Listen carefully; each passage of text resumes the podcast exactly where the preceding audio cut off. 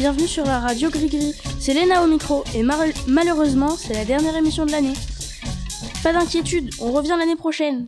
Aujourd'hui, on vous fait un résumé des derniers mois. Lola nous présente le biennale en art plastique, Manon nous raconte les portes ouvertes, Elénéa nous fait un petit résumé du défi lecture, Adam et Eliane interview de Monsieur Yeul, Pruny nous raconte la journée franco-allemande, Gladys la cité des sciences, et Manon nous fait euh, le calendrier de, de fin d'année. À toi la parole Lola.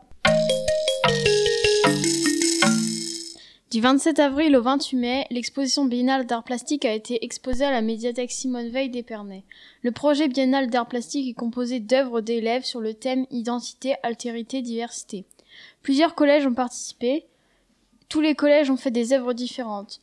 Le nôtre a fait des canettes sur lesquelles chaque élève devait se représenter, parler de soi grâce à des dessins, des collages, etc. Madame Prévoto, notre prof d'art plastique, en a sélectionné quelques-unes pour la médiathèque et d'autres sont affichées dans la salle. Bravo à tous les élèves. Merci Lola. À Manon.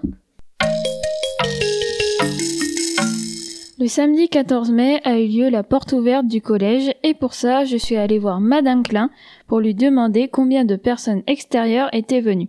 Elle m'a répondu qu'il y avait un peu plus de 100 familles. Ça fait beaucoup de familles. Elénéa, je te laisse la parole. Le défi lecture s'est déroulé le mardi 24 mai au Palais des Fêtes. Nous étions dix établissements. La journée s'est très bien passée. Pour Côte-le-Gris, voilà comment ça s'est passé. D'abord, nous avons affronté Notre-Dame Saint-Victor et Mareuil-le-Port avec 15 questions chacun. Nous avons ensuite rencontré Judith Bouilloc. C'était intéressant de découvrir son univers et comment elle est devenue auteure. Puis après le pique-nique, nous avons affronté tous les juniors pour la finale en équipe contre équipe. Nous sommes arrivés deuxième chez les juniors et c'est Notre-Dame Saint-Victor qui a gagné et troisième chez les ados et c'est le lycée Stéphane Essel qui a remporté. Bravo aux 300 élèves présents et merci à tous les enseignants pour cette journée merveilleuse. Merci à toi Elénéa. Iliane et Adam, c'est à vous. Bonjour Monsieur Yel. Bonjour. Donc, on rappelle que le séjour de Monzé a eu lieu début juin, avec quelques classes de 6e. Et que ce séjour était lié à la biodiversité. Première question. En quoi les activités du séjour sont-elles liées à l'écologie? Alors le centre où on va est un centre de protection de l'environnement et donc toutes les activités qu'il propose sont centrées sur la découverte euh, de la nature et à travers cette découverte également sur l'environnement. Donc par exemple, quand on va pêcher des, petits insectes ou des invertébrés euh, dans un étang, c'est pour étudier le nombre d'insectes différents, les élèves puissent savoir quels sont les insectes, leur milieu de vie, et plus on en a des différents, plus la qualité de l'eau en général est euh, de bonne qualité. Donc c'est un indice pour voir.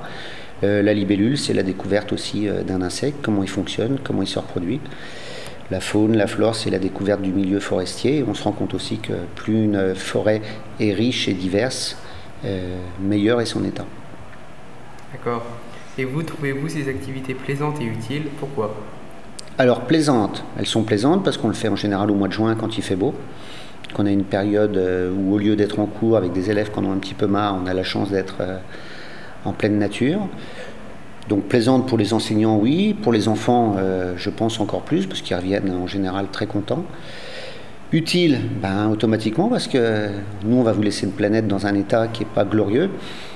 Et le but du jeu, c'est que vous, vous puissiez essayer de l'arranger un petit peu, sachant que je ne suis pas sûr qu'on puisse faire beaucoup, beaucoup de miracles. Mais en tout cas, euh, ça passera par votre connaissance et le respect de l'environnement. Et la dernière question, c'était pourquoi? Ben, Je crois que j'ai répondu à peu près ou pourquoi dedans. Voilà. Merci. De rien, bonne carrière de journaliste. Vous êtes bien parti.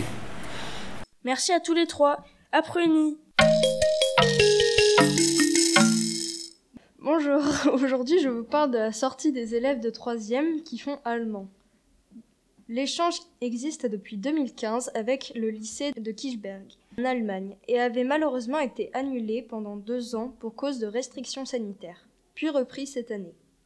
Donc, ils sont partis à Metz le 31 mai, dans le but de rencontrer les correspondants allemands, bien qu'ils se parlaient déjà sur les réseaux. Merci Pruny, à Gladys.